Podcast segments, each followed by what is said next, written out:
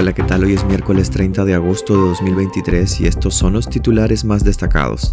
La Compañía de Jesús estudia denunciar a la dictadura ante la Corte Penal Internacional por crímenes de lesa humanidad. La oposición denunciará ante la ONU el cierre y expropiación de la jesuita UCA de Nicaragua. Monteverde pide incrementar sanciones al régimen e incluir a empresarios afines a Ortega. El IPSA se retracta de la alerta sanitaria decretada por la aparición de un caracol gigante africano en Ticuantepe. En internacionales, fijan para el 4 de marzo de 2024 el inicio del juicio a Trump por el asalto al Capitolio. Soy Edwin Cáceres y les doy la bienvenida. La Compañía de Jesús estudia denunciar la dictadura ante la Corte Penal Internacional por crímenes de lesa humanidad.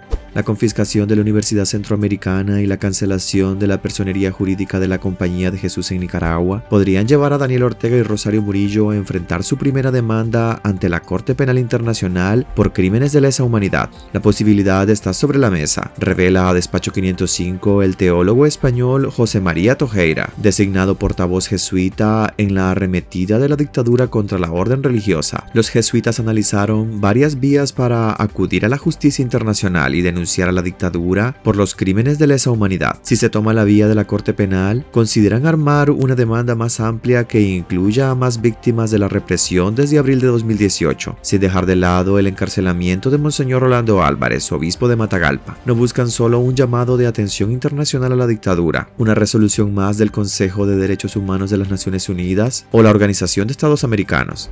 Algunos hechos eh, sí pueden ser considerados, sobre todo la represión del 2018, sí puede ser considerado como crimen de lesa humanidad. Entonces, incluso se podría ir como una posibilidad que estamos estudiando, ¿verdad? Es decir, no, no es algo que se haya decidido ni nada, pero se está estudiando al Tribunal Penal Internacional, que es ya una dimensión con mucha más fuerza, en cierto sentido, que eh, las recomendaciones que pueda hacer la ONU o la EA eh, al gobierno nicaragüense.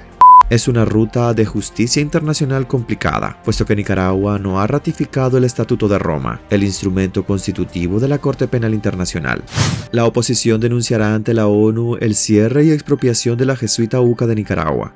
El dirigente opositor nicaragüense desnacionalizado Félix Maradiaga presentará una denuncia formal sobre la confiscación de la jesuita Universidad Centroamericana UCA en Managua y la cancelación de la personalidad jurídica de la Compañía de Jesús. Esa denuncia formal la presentará ante la 54 sesión del Consejo de Derechos Humanos de la Organización de la ONU en Ginebra, en el marco del examen periódico universal. Maradiaga fue excarcelado y expulsado hacia Estados Unidos el pasado 9 de febrero junto a otros 221 presos políticos. La UCA, considerada uno de los últimos bastiones de la libertad de pensamiento en Nicaragua, fue disuelta y expropiada el 17 de agosto pasado tras ser acusada por el Ministerio Público de ser un centro de terrorismo. El régimen publicó un día después en el diario oficial La Gaceta un acuerdo del Ministerio de Gobernación en el que se aprueba la cancelación de la personalidad jurídica de la UCA, otorgada el 13 de agosto de 1960. Cinco días después, la filial nicaragüense de la Compañía de Jesús, la Orden Católica Romana a la que pertenece el Papa Francisco, fue disuelta por Ortega, que dispuso además expropiar su patrimonio.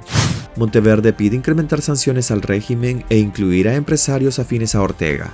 La oposición nicaragüense agrupada en la iniciativa Monteverde pidió este martes a la comunidad internacional incrementar las sanciones a instituciones, operadores y empresarios afines al régimen de Daniel Ortega y Rosario Murillo por las reiteradas violaciones a los derechos humanos en Nicaragua. Juan Sebastián Chamorro, uno de los portavoces de Monteverde, aseguró que no está en el escenario un acercamiento con la dictadura o buscar canales de comunicación, ya que continúa con su ola de secuestros y enjuiciamientos a voces disidentes. El economista abogó por cortar los recursos financieros internacionales que oxigenan a la dictadura. La oposición insistió en la necesidad de aplicar sanciones a organizaciones, empresas y miembros del sector privado que están haciendo negocios con la dictadura. Hay personas denuncian que están recibiendo jugosísimos contratos con obras públicas sin ningún tipo de transparencia. Monteverde advirtió que la dictadura continúa su radicalización y persiste la tendencia de hundir al país en oscurantismo con su fuerza represiva, coartando los derechos de los ciudadanos y libertad de pensamiento, asociación, de expresión religiosa y de pensamiento, que ha afectado a más de 40.000 estudiantes.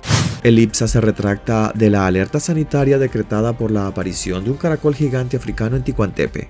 el Instituto de Protección y Sanidad Agropecuaria IPSA dio marcha atrás en la alerta fitosanitaria que decretó por la aparición de un caracol gigante africano en una propiedad ubicada en el municipio de Ticuantepe, aunque los mismos medios oficialistas del Canal 8 y Radio La Primerísima informaron que el hallazgo mantiene en alerta sanitaria Nicaragua, el propio director del IPSA, Ricardo Somarriba Reyes, se encargó de desmentir esa versión la tarde de este lunes y afirmó que la situación se mantiene bajo control sanitario. Sin embargo, en la Gaceta del lunes, el IPSA publicó la declaratoria de alerta fitosanitaria a través de la resolución número 047-2023. En el documento, el director ejecutivo del INTA resolvió declarar el dispositivo de alerta fitosanitaria por la detección del caracol gigante africano. A la vez declara al molusco terrestre africano como una plaga transitoria accionable en recurso de erradicación y declara un área del municipio de Ticuantepe bajo cuarentena.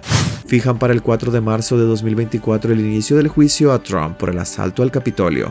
La jueza estadounidense Tanya S. Chutkan, encargada del proceso contra el expresidente Donald Trump por intentar anular las elecciones de 2020, decidió este lunes que la fecha del juicio sea el 4 de marzo de 2024. La magistrada que juzgará el caso que culminó con el asalto al Capitolio el 6 de enero de 2021 hizo el anuncio tras una audiencia celebrada en la capital estadounidense, informó la prensa. Desestimó así el deseo del fiscal especial Jack Smith de que el juicio arrancara en enero de 2024, en una fecha cercana al aniversario del asalto al Capitolio. También había interés de la defensa del expresidente de posponer el proceso hasta después de las próximas elecciones presidenciales, que se celebrarán en noviembre de 2024, y en las que Trump todavía es el precandidato republicano favorito. Habían pedido que el juicio se iniciara en abril de 2026. La fecha elegida, el 4 de marzo, es un día antes del supermartes, lo más parecido que hay en Estados Unidos a una primaria nacional pues más de una decena de estados, tanto republicanos como demócratas, celebrarán simultáneamente procesos internos para elegir a sus candidatos. El exmandatario está acusado en Washington, D.C. de cuatro cargos, conspiración para defraudar a Estados Unidos, conspiración para obstruir un procedimiento oficial, obstrucción e intento de obstruir un procedimiento oficial y conspiración contra derechos. Hasta aquí quedaríamos este miércoles. Gracias por acompañarnos y recuerden visitar nuestra web despacho505.com para ampliar y conocer más noticias y también nuestras redes sociales. Nos puedes encontrar como Despacho 505. Que tengan un excelente día.